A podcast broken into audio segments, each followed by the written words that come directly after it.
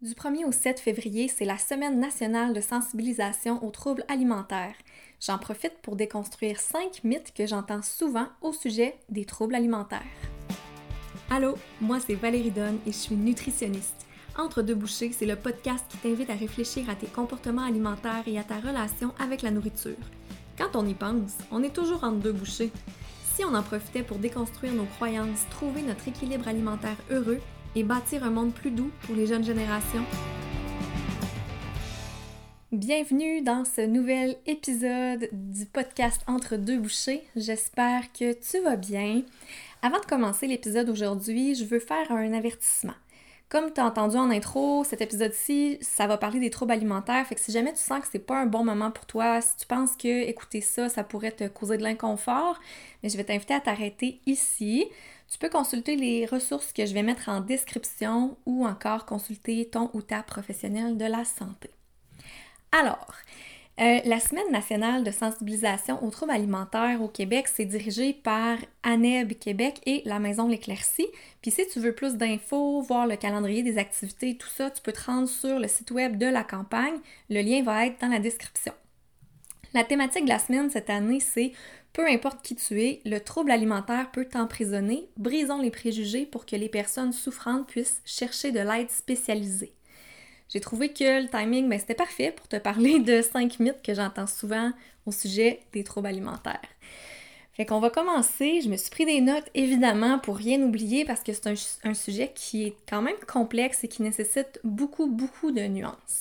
J'aurais pu choisir bien d'autres mythes, mais j'en ai choisi cinq que je trouve que c'est important d'adresser. Le premier mythe, les troubles alimentaires, c'est une maladie de filles. Ça fait longtemps qu'on nous dit qu'il y a plus de filles qui souffrent de troubles alimentaires. Moi, en tout cas, c'est ce que j'entendais quand j'étais plus jeune. Puis oui, selon les données qu'on a actuellement, il semblerait que les filles, les femmes souffrent davantage de troubles alimentaires. Probablement ça s'explique par la grande pression qu'on met sur les femmes et les filles en lien avec les standards de beauté. Par contre, il faut juste pas passer à côté du fait que ça touche pas que les filles. Mais l'affaire, c'est que c'est aussi surtout les filles qui ont été étudiées, puis on entend surtout parler des symptômes qui se présentent plus typiquement chez les jeunes filles, puis en particulier chez les jeunes filles qui souffrent d'anorexie. Puis on a aussi développé beaucoup plus d'outils de dépistage en se basant sur elles. Ça fait que les outils sont peut-être moins adaptés aussi pour les autres genres. Donc, à cause de ça, on peut passer à côté de plusieurs symptômes. On ne sait pas trop comment dépister les troubles alimentaires chez les personnes qui ne sont pas des filles. Puis aussi, ben je peux pas, euh, en parlant de ça, passer à côté du fait que les personnes trans sont vraiment très touchées par les troubles alimentaires. Il y aurait un risque plus élevé que, le reste de la population, en fait. Puis là, disclaimer, là, moi, je suis une personne cisgenre. J'ai mes limites à ce sujet-là. J'essaie de me sensibiliser à la réalité des personnes trans. Puis je trouve vraiment que c'est un sujet qui est extrêmement important qu'on aborde.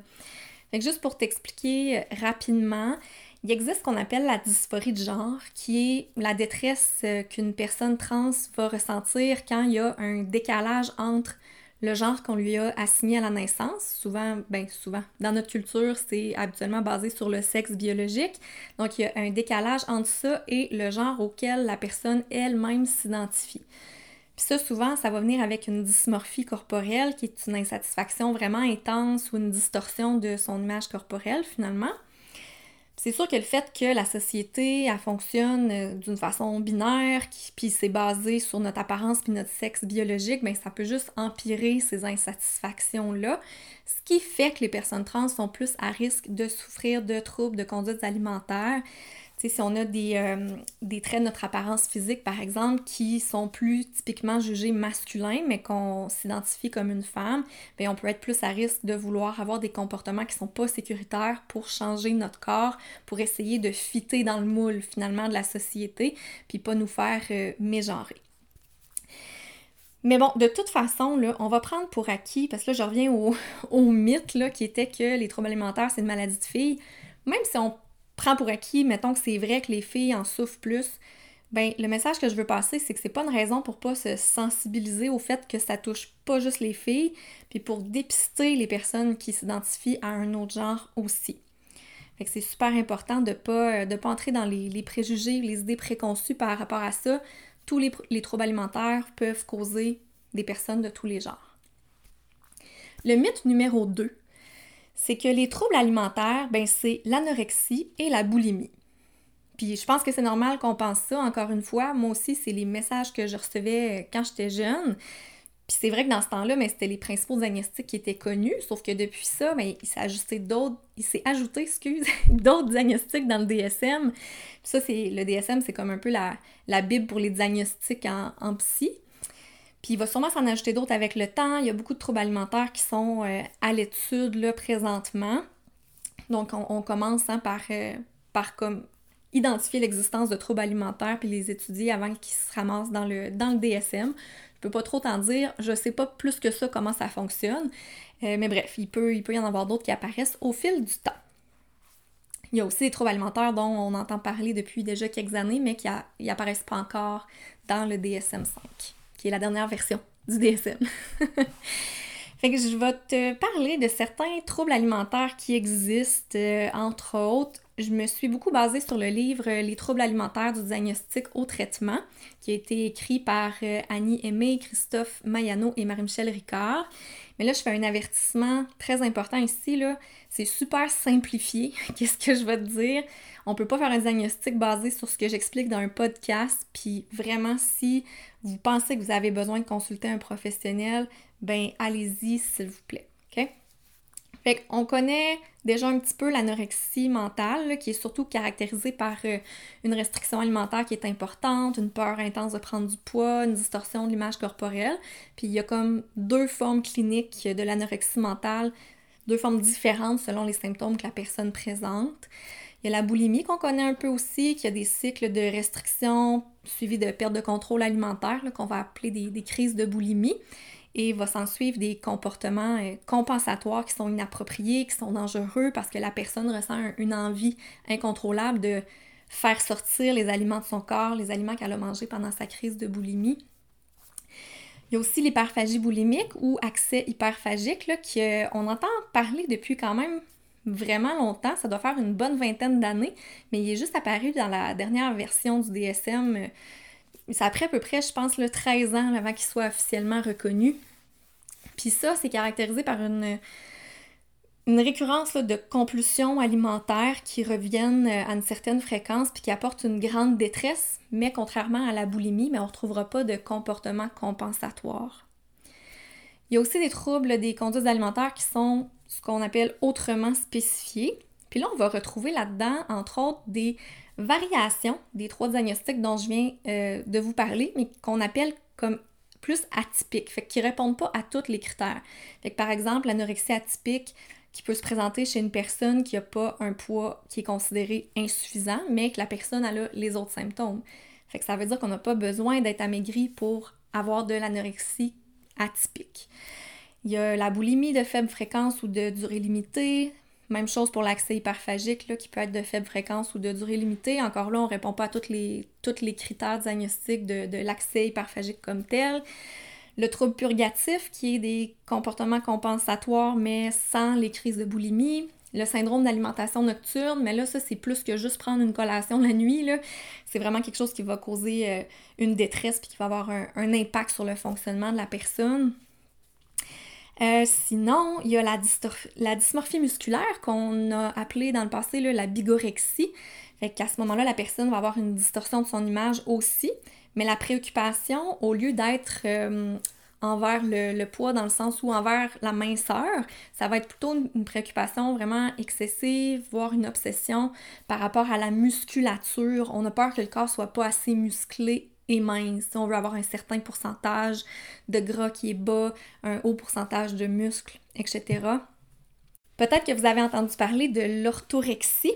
J'ai l'impression qu'on en entend de plus en plus parler. C'est l'obsession de manger sainement en tout temps, si on veut. Fait que ça va prendre une place qui est excessivement grande dans la vie de la personne. L'affaire, c'est que souvent, on va admirer la personne, on va comme renforcer ces comportements-là parce qu'on a l'impression, ben là, elle mange sainement, elle est disciplinée, elle a une belle euh, routine et tout ça. Ça va juste risquer d'empirer les symptômes parce que la personne, elle va avoir l'impression que ce qu'elle fait, c'est bien puis c'est encouragé par euh, son entourage puis par la société. Sauf que ces comportements-là, ben, ça va finir par entraîner beaucoup de culpabilité si jamais, au moindre écart, là, finalement, si l'aliment est considéré le moindrement pas assez santé, ça va être une immense culpabilité, puis euh, ça entraîne beaucoup de détresse, puis d'isolement aussi pour la personne, euh, d'avoir, euh, d'avoir tous ces symptômes-là. Il existe aussi le RFID, ça c'est l'abréviation en anglais, c'est le trouble de restriction et d'évitement de l'ingestion d'aliments. Lui aussi a fait son entrée dans la dernière version du DSM, mais je trouve qu'on en entend beaucoup moins parler. C'est un trouble dans lequel il va avoir une certaine restriction ou un certain évitement alimentaire, mais qui ne sera pas en lien nécessairement avec l'image corporelle, comme c'est le cas par exemple dans l'anorexie. Les personnes qui souffrent du euh, RFID vont aussi avoir euh, habituellement une perte de poids importante, des carences nutritionnelles et tout ça, mais on va se retrouver devant des personnes qui voudraient manger mais qui en sont juste incapables. Puis là, il y a plusieurs euh, sous-types là-dedans. Euh, il y a des personnes qui manquent complètement d'intérêt par rapport à la nourriture. Des fois, ça peut être dur de faire la part des choses. Euh, bon, est-ce qu'on a affaire, par exemple, à quelqu'un qui a un TDAH ou y a-t-il une autre raison au fait que la personne manque d'intérêt ou oublie de manger? Fait que c'est pour ça que c'est important d'avoir, d'avoir de l'aide spécialisée pour avoir ces diagnostics-là. Il peut y avoir aussi un évitement complètement de l'expérience de manger, par exemple, parce que la personne a des traumas reliés au moment de s'alimenter ou fait des associations vraiment négatives avec le fait de manger. Puis ça peut être aussi en lien avec le, le niveau sensoriel, fait que l'expérience, par exemple, dans la bouche des aliments qui font en sorte que la personne, même si elle veut manger plus, elle a de la difficulté à le faire. Mais tu sais, même si on n'entre pas dans aucune de ces cases-là que je viens de nommer, si on vit de la détresse par rapport à nos comportements alimentaires, même si on n'a pas de diagnostic, même si on ne fit pas dans les critères diagnostiques, on peut consulter. Ça, c'est vraiment important de, le comprendre. Plus tôt on consulte, meilleures sont nos chances de s'en sortir. Fait que vraiment, n'hésitez pas, vous avez le moindre doute pour vous, ou pour euh, votre enfant, ou le fait de consulter euh, nutritionnistes, psychologues qui sont spécialisés en troubles alimentaires, même si vous n'avez pas de troubles alimentaires, on est capable de vous aider pareil, puis même on est tellement content que vous veniez consulter tôt. Vous n'avez pas idée, moi, comment je suis contente quand les gens viennent me, consulter euh, tôt, quand il y a des symptômes qui commencent à apparaître. Fait que si c'est accessible pour vous, c'est sûr que c'est. Il y a ce problème-là. Les services euh, peuvent être très peu accessibles, il peut y avoir des longues listes d'attente. Aller au privé, ça coûte des sous. Fait que ça prend quand même, malheureusement, beaucoup de privilèges pour être capable d'aller chercher des, services. Mais si vous êtes capable de le faire, ça vaut vraiment, vraiment la peine. Fait que je, je clôt le deuxième mythe ici. Euh, donc, vous avez compris, hein, il existe plus que deux types de troubles alimentaires. Le troisième mythe, les personnes qui souffrent d'un trouble alimentaire sont amaigries. là, vous allez avoir euh, compris hein, avec le mythe d'avant que c'est pas vrai. Puis malheureusement, mais c'est une, des raisons pourquoi que les troubles alimentaires, des fois, ça passe inaperçu parce qu'on pense qu'il faut être amaigri pour dire qu'il y a un trouble alimentaire. Puis je vais prendre, oui, il y a l'anorexie atypique, comme on disait, où que le poids n'est pas nécessairement insuffisant. Euh, mais il y a aussi, par exemple, le trouble d'accès hyperphagique. Ça, c'est le trouble alimentaire le plus fréquent. Puis il est vraiment pas beaucoup connu, puis souvent on passe à côté. Puis une des raisons, là, ben c'est peut-être le fait que ça va toucher des personnes qui ont un poids qui est plus élevé. On se rappelle que l'accès hyperphagique, c'est euh, des, épisodes de compulsion alimentaire, mais sans, sans comportement compensatoire.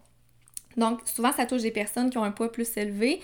Puis on a des préjugés envers ces personnes-là. Elles vivent beaucoup de stigmatisation souvent, ils vont recevoir des conseils de perte de poids, puis ça, ça va juste empirer les symptômes de leur trouble alimentaire. Fait qu'on a une personne avec un poids élevé devant nous, elle a, un trouble alimentaire, puis on le sait pas, puis on pose même pas les questions parce qu'on a les préjugés que un trouble alimentaire, ça touche les personnes qui sont maigres. Alors que non, ça touche des personnes de tous les poids, de tous les corps. Puis aussi, ben, on n'a pas tendance à s'inquiéter quand on voit une personne qui perd du poids, mais qu'on a l'impression que ah, ben, c'est modéré, là, elle essaie juste d'être plus musclée ou il essaie juste d'être plus en santé.